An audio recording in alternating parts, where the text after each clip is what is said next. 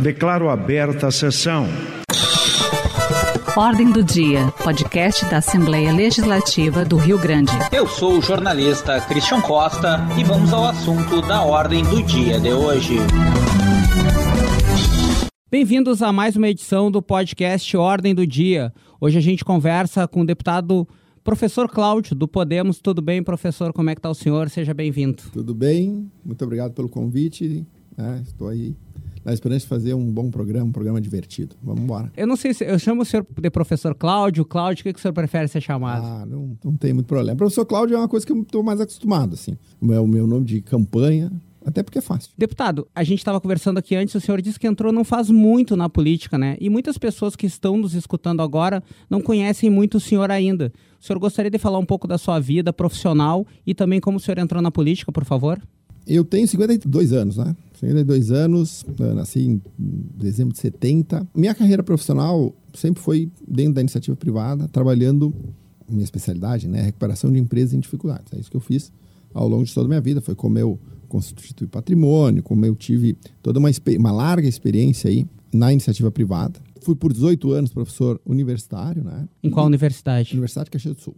Ah, o senhor é de Caxias? Eu, sim, sou de Caxias. Também dou aula de pós-graduação na própria UX, a FSG, que também é outra universidade em Caxias do Sul, e cobra-se um preço, né? Você é, trabalhar no mercado de recuperação de empresas. Por várias razões. A primeira é que você tem que se acostumar quando está nesse tipo de projeto, que algumas empresas você não consegue recuperar, né? Então, você tem que se acostumar. E, e uma empresa fechar, ela pô, é uma coisa deprimente, assim, porque ela deixa muitas marcas. Porque ela não é só o CNPJ que morre né? Alguns CPFs que sobrevivem daquilo também sofrem. Os funcionários sofrem, os fornecedores sofrem, toda uma cadeia ali que gira ao redor daquele negócio acaba sofrendo e tanto é que o que tem de empresário que acaba cometendo suicídio verdade. é um absurdo né? Realmente é um índice razoável é grande demais. Então isso cobra um preço. Foi quase 30 anos nesse mercado porque eu comecei muito cedo a trabalhar com, com consultoria. Aí no final de 2020 início de 2021 eu resolvi deixar a minha consultoria com os meus sócios, que hoje tocam os projetos exatamente na mesma área. E aí eu estava numa transição de carreira, né? trabalhando, entrando mais dentro do mercado financeiro, ainda tentando achar uh, seria efetivamente essa continuidade de carreira. Uh, dentro do mercado financeiro, eu dava cursos para gestores de fundos. E no meio desse caminho, em fevereiro de 2022, eu fui convidado pela primeira vez na vida. O senhor nunca tinha pensado em política antes? Acompanhava, gostava? Não, acompanhava, gostava, era Mas assim, como... Em redes sociais, mas como eu, qualquer pessoa. Sim, uma coisa meio distante, assim, né? que curtia, Obviamente, mas é longe. O, o, o, aquele status de professor, a minha atuação em sala de aula, né? a forma como eu, como eu explicava as coisas, eu tinha uma boa avaliação, uma boa aceitação dentre os alunos que passaram comigo me dava alguma, alguma vitrine, mas nunca foi uma vitrine que me permitisse, por exemplo, pensar em ser deputado estadual. Né? Eu fui convidado pelo Maurício Marcon, que foi meu aluno, uhum. né? hoje é deputado federal, ele foi meu aluno. A gente passou a ter uma admiração dele por mim, também minha de, por ele, porque ele foi, tentou ser vereador, depois foi tentou ser deputado federal, falhou nas duas primeiras eleições, foi vereador, se elegeu, depois foi federal. E se elegeu com 140 mil votos. E aí ele me convidou. Eu olhei, né? minha esposa vetou. minha esposa diz, política tu nem fala comigo. Tanto é que quando eu falei, ele me convidou num sábado, num sábado, sexta de noite, sábado, assim. Disse, cara, não vou falar agora para para Gabriela. Minha, minha esposa chama-se Gabriela. Não vou falar agora para Gabriela. Vou dar um tempo. Vou vai dar um estragar tempo. o fim de semana. Falei domingo de noite. Olha, amanhã eu vou para a Câmara de Vereadores. Nem, não quero nem saber. Aí fui lá, ouvi o Marcon, ele me falou, botei com ela. Ele disse, ó, expliquei a minha visão, né? Que a gente tinha, não tinha nada a perder no sentido de entrar nessa, a não ser que eu teria que efetivamente me dedicar aí a quatro, cinco meses, parar as atividades né, uh, profissionais, porque tu tinha que se dedicar, tu acaba não tendo agenda fixa, né? Porque a campanha te chama. Absorve, né, deputado? É, e aí a gente foi nesse processo e eu disse, cara, mas ó, existe um risco de nós sermos eleitos. Pois é, essa pergunta que eu ia fazer para o senhor. Para o senhor, o fato de ter sido eleito chegou a ser uma surpresa ou o senhor, durante a campanha, sentiu que dava? Então, eu vou te falar. A primeira entrevista, porque quando começou a apuração, o que, que acontecia? Eu comecei como quarto. Porque a abril. Área Começou do senhor, em Caxias. A área do senhor. Terceiro, quarto, né? os caras disseram, quem é o professor Cláudio? Sim. E, e ali eu já comecei a enxergar, disse, cara, a chance De- na arrancada a gente já sabia. Então ninguém sabia quem eu era. A gaúcha perguntava, mas quem é? Aí, não, mas é o cara que está lá junto com o Marcon, eles estão juntos na campanha. Ah, já sabemos. Quando a primeira ligação, eles fizeram exatamente essa pergunta. O senhor está surpreso? E aí eu disse, não. E não estávamos mesmo. Se tu pegar os WhatsApps que eu e o Marcão trocamos um dia antes da eleição, nós dissemos que nós íamos fazer entre 30, eu que eu, né? Entre 33 e 35 mil votos e ele ia fazer algo ao redor de 150 mil votos. Uma versão moderada e na otimista até 200 mil votos e eu poderia chegar a 45 mil votos e ficar entre os mais votados. Essa era o cenário de- ideal, porque a gente teve uma estratégia, uma- um desenho e um planejamento de campanha. Só para quem está em casa, qual foi a votação final do senhor? 33.700 votos. Ou seja, 709. acertou na mosca. Isso. E deixa eu fazer um parênteses, tá? O Marcon gastou 71 mil reais para fazer 140 mil votos. É 50 centavos por voto. Pode perguntar para qualquer um. O custo de voto é de 3 e 4. Tem, tem deputados que gastou 30 reais por voto. E eu gastei 11 mil reais para fazer 33 mil votos. Foi 30, e- 30 e poucos centavos. Eu fui deputado estadual eleito no Brasil mais barato do país, com notícia que saiu no G1. E o Marcon, o deputado federal eleito mais barato do Brasil porque nós saímos um pouquinho da caixa. Qual a, foi a gente, estratégia do senhor? a gente não usa dinheiro público, não usamos um centavo de dinheiro público, ah, não usamos fundo eleitoral, tudo isso veio de doações, são mais de 500 doadores que contribuíram com a nossa campanha. Nós não aceitamos, o partido nos ofereceu advogado, pago pelo partido, nós não aceitamos, nós, nós pagamos do caixa de campanha. O partido ofereceu contador de campanha para fazer a nossa contabilidade, nós não aceitamos, nós pagamos o contador. O mesmo indicado pelo partido, mas nós não queríamos que o dinheiro do fundo eleitoral financiasse, porque isso era uma bandeira nossa de campanha. A estratégia a gente está devagarinho desenvolvendo para também replicar aqui dentro do nosso gabinete. Mas a principal vantagem, a, principal característica da nossa campanha foi é saber exatamente para quem nós falávamos. Nós não queríamos agradar a todos. Nós sabíamos exatamente qual tipo de eleitor e qual parcial do eleitorado entendia a nossa mensagem e nós entendíamos os medos deles, nós entendíamos os anseios e os sonhos deles e a gente falava diretamente para o coração dos caras. Então nós tínhamos uma estratégia de comunicação muito próxima desse eleitor. Nós estamos tentando manter essa, essa mesma conexão e isso, de certa forma, trouxe para a nossa campanha um exército de voluntários que conseguiram votos para nós que, em condições normais, teria que pagar. Professor Eu- Cláudio, desculpa interromper o senhor. Não. Só para quem está nos escutando, a gente ficar com uma linha. Quem é esse eleitor do senhor e agora essa pessoa que vai fiscalizar ou ajudar o senhor a fazer o seu mandato? Bom, o meu eleitor é um eleitor tipicamente conservador, classe média, média baixa, média, média, média, né? Não- que ãh, enxerga no empreendedorismo e na iniciativa privada uma, ma- a maneira dele ascender de ma- social. Ele não enxerga que as questões distributivas do Estado, distribuição de renda, sejam uma maneira mais adequada de você resolver os problemas da desigualdade. São conservadores por natureza, geralmente são pais de família, com toda aquela aquelas preocupações que um pai de família tem, né? Com a educação do seu filho, com a segurança de dormir, de poder deixar o filho sair à noite na festa e ele voltar com segurança para casa, da capacidade dele transmitir os valores que foram transmitidos pelos pais para ele, também para os filhos, sem a interferência do Estado, sem que o Estado interfira nessa educação. Então, são conservadores, sua maioria católicos, mas também tem evangélicos nesse processo. Então, ele é um público ah, muito, muito, muito. Um público, um público não é de centro-direita. Eu até consigo falar mais com o pessoal de centro-direita do que algumas pessoas, pelo meu jeito de falar. Né? Eu sou um, mas é mais à direita do que da centro-direita. E ah, então é um público muito característico, assim, bem específico, e nós sabíamos quais eram, conhecemos ele, nós eu consigo desenhar ele, como é que é o leitor típico da gente. Professor Cláudio, duas perguntas em uma para o senhor. Por que do Podemos, né? Por que, que o senhor optou pela essa, pela essa legenda?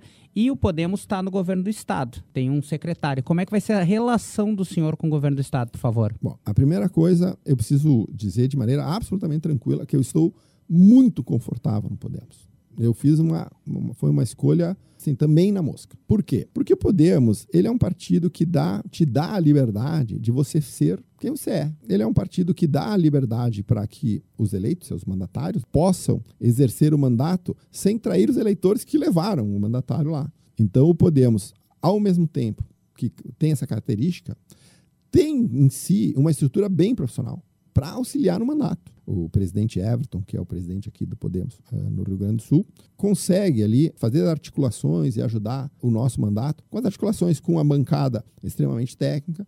Então, eu estou absolutamente muito tranquilo em relação a isso E foi exatamente esta liberdade que me trouxe ao Podemos. O Podemos faz parte do governo do estado, eu não fiz. Eu não fiz campanha para o governador Eduardo Leite, ele, a gente já teve, já teve uma reunião privada, eu e o governador, ele sabe disso. Planei para eles as minhas razões, e, e, mas há alguns pontos de convergência em relação ao governo, ao executivo estadual. Há alguns pontos. Eu acho que é um governo que tende a priorizar o equilíbrio fiscal, de tentar trazer, talvez há uma divergênciazinha aqui, ele ia colar sobre a forma de fazê-lo, né? O, o, governador vem do PSDB, o PSDB tem uma, uma tradição de, de, de aumento de carga, eu, mas eu te diria que a convergência na pauta econômica ela é significativa e a gente tá, vai querer ajudar nesse processo é, de uh, estar no, no, executivo ou junto ao executivo, ajudando ele a pegar esses projetos que melhoram o ambiente econômico do Estado, que trazem mais competitividade ao Estado, que faz com que o Estado volte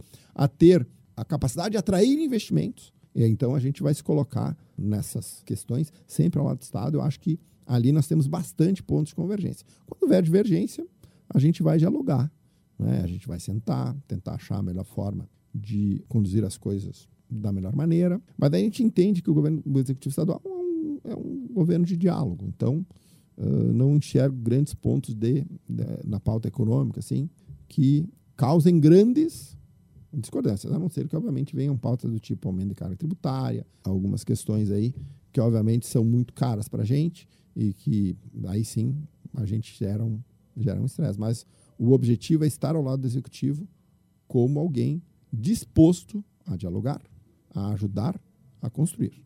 E essa vai ser a nossa posição em relação ao executivo. Pois é, antes da gente começar essa entrevista, né, deputado, a gente conversava, batia um papo aqui, o senhor falava que o desenvolvimento econômico vai ser uma a, de desenvolvimento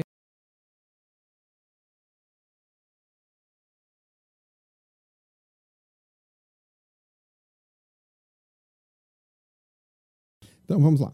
Eu acho que é uma, um problema, é um, é um debate que não chegou ainda em nível nacional. E, e eu acho que da sociedade, da, da política como um todo, que é o que torna um país mais rico. Um país, um estado, um município, uma pessoa. A causa da riqueza das nações é uma só, é a produtividade. Se você quiser crescer no longo prazo, a produtividade, que é a capacidade de você entregar mais com menos recursos, ela tem que crescer. A produtividade, não só no Brasil, como no Rio Grande do Sul, estagnou ao longo de décadas. E por isso que a nossa renda não cresce. Né? O Brasil está lá, na, o Brasil é a classe C no mundo quando a gente pega PIB per capita medido pela, pela capacidade de compra. Então, como é que você faz para que você possa pegar a principal alavanca do crescimento, que é o crescimento da produtividade, e você fazer com que essa alavanca efetivamente ganhe força? Aí você atua dentro do nosso escritório, que é desburocratizar e desregulamentar.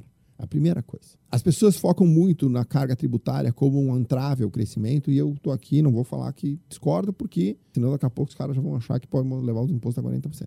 Mas esse não é o principal problema da nossa economia. O nosso principal problema da economia é o estamento burocrático, que dificulta a atividade privada na velocidade que ela precisa para os ganhos de produtividade que ela tem que ter para poder aumentar a renda, que é a sua lucratividade, e os salários das pessoas que trabalham lá. Quando você impõe travas ao crescimento da produtividade, e a burocracia e a regulação são os principais entraves, você condena aquela, a economia que, ela, que aquela burocracia está inserida a um crescimento mais lento. Então, o que, que nós entendemos? A nossa principal pauta lá de, cara, a gente tem que começar, mais do que provar leis, é simplificar leis, certo? Então, o nosso gabinete pretende contribuir para o diálogo, olhando dentro do, das burocracias aquilo que efetivamente pode ajudar o setor privado a voltar a ser mais dinâmico, uh, sob pena de que o Rio Grande do Sul perca, como já está perdendo há muito tempo, empresas para outros estados que já adotaram a pauta mais dinâmica. Então nós precisamos tirar o estado do Rio Grande do Sul da letargia. O senhor tem como exemplificar para a gente o que é essa pauta mais dinâmica, deputado, por favor? Ah, ah, vamos pegar um exemplo. Vou pegar um exemplo aqui no, direto, assim. Ó. Não tem nem como eu. A maior empresa de ônibus do Brasil se situa em Caxias do Sul. Eu sei, os dados que eu vou te dar aqui é um pouquinho mas eu sei porque eu sou da região e essa empresa demora sete dias para produzir um ônibus. É uma velocidade boa. É uma velocidade das melhores do mundo.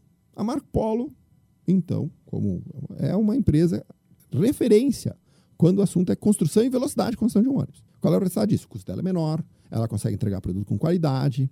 Uma série de vantagens. Aí ela deixa o ônibus pronto em sete dias. Você sabe, aí ela precisa de uma autorização, porque é um veículo especial para rodar. Você sabe quantos dias ela demora para ter uma licença de rodagem? Nem ideia. 30. Quatro vezes mais. Você sabe quanto dinheiro de capital de giro essa companhia tem no pátio? Porque o Estado não dá a ela a celeridade que ela precisa para que o veículo rode por rapidez e o cliente dele que fica esperando o produto lá. Por que isso? Alguns vão dizer que é problema de, de estrutura, eu tenho certeza que não é. Então a gente tem que sentar lá no DAIR, conversar, construir uma solução para fazer com que o DAIR entenda que isso é. Mas eu estou falando de uma empresa. Todo, olha só, todos os setores. Todo o setor de que. Estou dando um exemplo de um setor específico para te trazer o que, que é ser dinâmico. Eu tenho um, um, um, outro caso de uma empresa, por exemplo, que uh, faz um determinado equipamento especial. Nem vou falar muito aqui para depois não. Quem são as empresas muito especificamente, mas ele faz um veículo especial, certo? Esse veículo especial precisa de, de autorização para rodagem. E uma vez ele fez uma venda para a Argentina. Era uma, era uma, era uma, uma venda de 2 milhões de reais. Pô, para uma empresa pequena, para média, é um equipamento importante. Ele botou todo o capital, porque a Argentina, como ela não tem problema, ela está com problema de de reservas, né? Tu precisa nacionalizar na Argentina para poder receber o dinheiro. Então ele pegou, fez a, construiu a usina, demorou uns 35 dias. Ele vai pegar um trecho de rodovia estadual, uns 10 quilômetros, porque depois ele vai pegar a BR. Cara, ficou 45 dias para conseguir autorização de rodagem. Ele não conseguia rodar. Como é que uma empresa que fatura lá 7, 8 milhões por mês pode ficar com esse dinheiro parado, entendeu? Isso é, isso é... E aí ele tem que ir lá, ele tem que ir a um banco, porque os fornecedores não esperam, né? Ele receber, aí paga juro, Aí o dinheiro que podia ir para investimento, comprar máquina, vai para pagar despesa de capital de giro, porque nós somos ineficientes. É nesse sentido. São pequenas boas vontades. Ninguém está falando de, de, de, de, acabar. Mas, cara, as autarquias e o Estado como um todo têm que entender que nós não somos o fim. Nós somos um meio. Nós precisamos ajudar ou melhorar a vida das pessoas. Qual é a minha visão de, de mundo? É que todas as causas, que todas são justas, melhores salários, a melhoria do salário dos professores, eu tinha um, um encontro de merendeiras aqui que tavam, não estavam recebendo salário, eu acho que elas têm que ser ouvidas, as causas animais, as causas da saúde, tudo isso é muito legal. É, todas elas são justas. Mas alguém tem que dizer, tá, mas essa conta tem que ser paga. Ela é paga pela iniciativa privada. A iniciativa privada tem que, tem que ter condições de promover o seu crescimento e gerar lucro para poder se manter, senão senão ela, a empresa não vira perene, né? ela, ela fecha. E a gente não pode colocar numa, num sistema extremamente competitivo, que as margens são extremamente mais burocracia e custos. Então, essa é a visão. É a visão de alguém que não é que eu sou pago, porque eu, de novo, né, minha, minha, minha campanha custou 11 mil reais. Eu não devo um centavo. Aliás, nossa campanha, inclusive, nós tivemos empresários que no final nos ligaram oferecendo dinheiro. Não, não precisamos, não precisamos mais de nenhum centavo. Nós fizemos menos santinho do que votos impressos para te dizer que eu não estou aqui falando da indústria porque elas me bancaram a campanha. Ou, não, é porque eu acredito nisso. E isto me dá liberdade. Ninguém vai bater na porta lá do gabinete se eu te ajudei, na, eu te botei dinheiro, te elegi, tu está aqui, tem aqui uma fatura para te pagar. Que é o medo que as pessoas têm, né? Por que esse cara está falando de empresa? O que, que ele está ganhando? Nada. Eu, tô, eu estou aqui por convicção. A defesa dessas bandeiras é por convicção, e eu tenho certeza que se nós implementarmos uma agenda que dinamiza a iniciativa privada, a gente vai conseguir voltar a ter um Estado um pouquinho mais punjante, e aí a gente vai ter mecanismos de, por exemplo, eh, trazer a competitividade fiscal para o Rio Grande do Sul, porque hoje ele está perdendo empresas para Santa Catarina e Espírito Santo, por absoluta incapacidade financeira de equiparar os, as, os incentivos fiscais. Então é nesse sentido, né? Uh, é de ser a voz do setor produtivo, que no frigir dos ovos paga conta de tudo que a gente está usando aqui. E é assim que funciona. O senhor é a favor dos incentivos fiscais? Eu sou, eu sou a favor. Eu até. Eu, eu, deixa eu te contar uma história. Essa história é muito legal. Em 97, eu acompanhei a, per, a, a saída da Grendene para o Ceará. É, pô, a Grendene é a maior empresa, a maior fabricante de calçados do Brasil. Tá? Ali em Farroupilha, uma cidade de 70, 80 mil habitantes. Imagina, imagina o impacto para a cidade uma empresa que nem a Grendene sair. Eu acompanhei. E naquela época tinha Exame, revista Exame, que agora eu chamo de Vexame, né? Porque eles se perderam completamente, mas, mas ela era uma revista referência no negócio. Referência. E tinha uma página amarela no fundo. E eu tinha uma conhecida, uma conhecido que falava lá, não sei o quê, eu tinha um debate.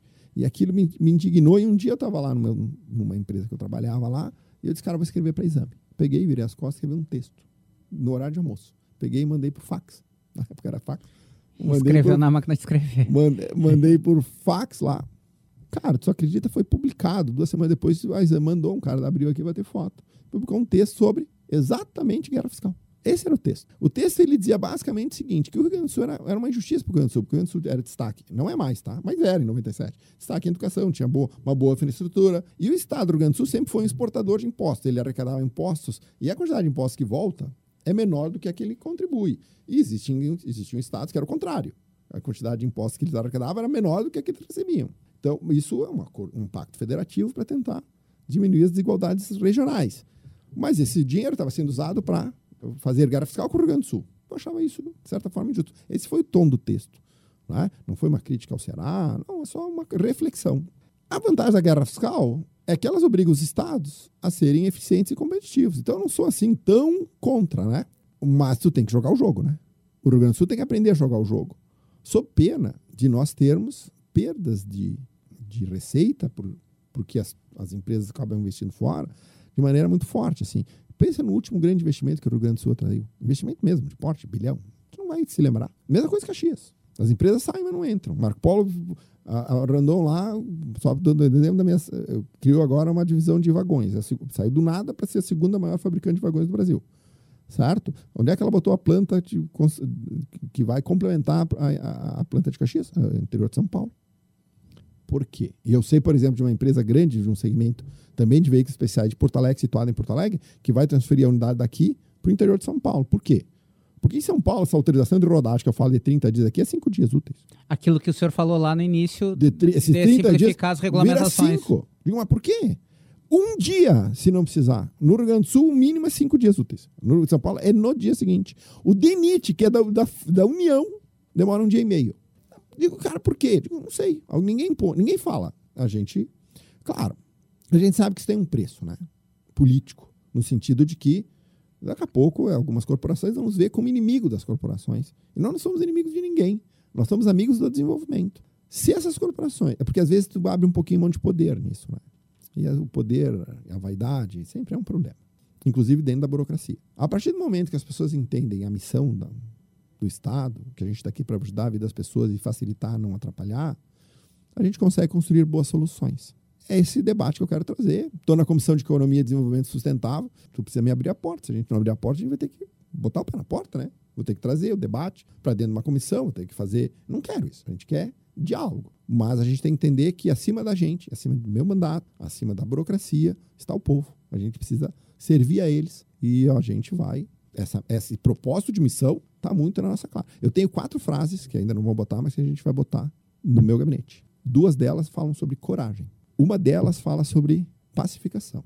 Tem uma frase do Reagan que ele fala um, um discurso enorme que é o seguinte: a paz está sempre a teu alcance. É só que você se render. A única coisa que você precisa é se render. Isso não está na nossa. Então nós temos coragem de enfrentar a briga. Nós não vamos nos render. Se há uma. E nós teremos coragem. E a primeira e a última é uma frase que eu uso, que o Marcou usa, inclusive, na campanha, mas é que eu disse, cara, porque lá na, na pandemia, eu e ele, nós, defend... nós éramos contra o sistema de fecha tudo. E a gente fez muito vídeo. Nesse, nessa esteira do vídeo foi que o Marcon se elegeu vereador. O mais votado, o segundo mais votado da história. E aí, ele dizia, ah, professor, mas vale a pena. Nós apanhamos tanto. Será que nós estamos certos? Eu disse, cara, ninguém sabe se está certo. Mas se está buscando a verdade, então, olha só, porque isso é a verdade. Tem muitas pessoas vaidosas que ficam, que ficam um pé nas suas convicções, mas elas não estão em busca da verdade. A gente busca a verdade. E eu, e eu dizia assim: para se vencer o debate, tu só precisa estar tá do lado da verdade. Busque a verdade. Se a verdade corrobora as tuas convicções, então vá para o debate. Porque é só o que tu precisa para vencer. E esse debate a gente vai na Assembleia. Eu não estou preocupado de estar, tá, tem razão. Naquilo que eu tenho uh, convicção e que eu tenho capacidade de argumentação, eu defendo as minhas verdades. Agora, se, se vier um ponto de vista diferente que mude esta. Eu não tenho absolutamente nenhum problema de dar um pé atrás. Eu vou te dar um exemplo clássico, tá? O próprio governador Eduardo Leite. Eu tinha uma visão pior dele. Nem por vaidade, nada. Digo, não. É um governador de diálogo, ainda temos bastante divergências, mas há um. Naquele, naqueles é, diagrama de Venn, né? Sabe? Há um ponto aqui que essas nossas, esses mundos convergem. Então vamos construir o diálogo a partir da convergência. É isso. Então, essas são as frases. É isso que a gente vai levar. E, e, e as corporações, uh, se a gente precisar enfrentá-las, a gente vai enfrentar, mas a gente não quer. Não quer o confronto, a gente quer o diálogo. A gente não quer impor a nossa vontade, mas eles precisam saber que nós não vamos se render. Caso eles entendam que vão nos ganhar no cansaço, a gente vai ter que melhorar o ambiente de negócio do Brasil, do Rio Grande do Sul, sob pena desse, do, do meu filho. Eu tenho três filhos um de 18, um de 10 e um de 7. Sob pena de que eles, para encontrarem oportunidades, tenham que sair do Rio Grande do Sul, ir para Santa Catarina, Paraná, São Paulo ou qualquer outro lugar. Eu não quero isso. Eu quero que eles prosperem no mesmo estado que eu consegui prosperar. E a gente precisa mudar. Pessoal, esse foi o professor Cláudio, né, deputado estadual eleito pelo Podemos, que veio aqui no podcast Ordem do Dia e conversou um pouco com a gente. Eu queria agradecer o senhor por essa entrevista, deputado. Muito obrigado mesmo. Ah, muito obrigado pela oportunidade de vir aqui fazer, falar com um público tão diverso, tão para um público tão grande. E estou à disposição, toda vez que vocês quiserem. A gente está aqui para poder falar sobre o assunto que tiver aí na pauta. Vamos trazê-lo novamente, pode deixar, vou tá incomodar. Muito obrigado novamente. Muito obrigado. O podcast Ordem do Dia tem apresentação de Christian Costa, produção técnica Luciano Pinheiro e Guilherme Ferreira. Na coordenação da Rádio Assembleia, Letícia Malman. Na direção de jornalismo, Gustavo Machado. Você acompanha este podcast no portal da Rádio Assembleia e também no Spotify.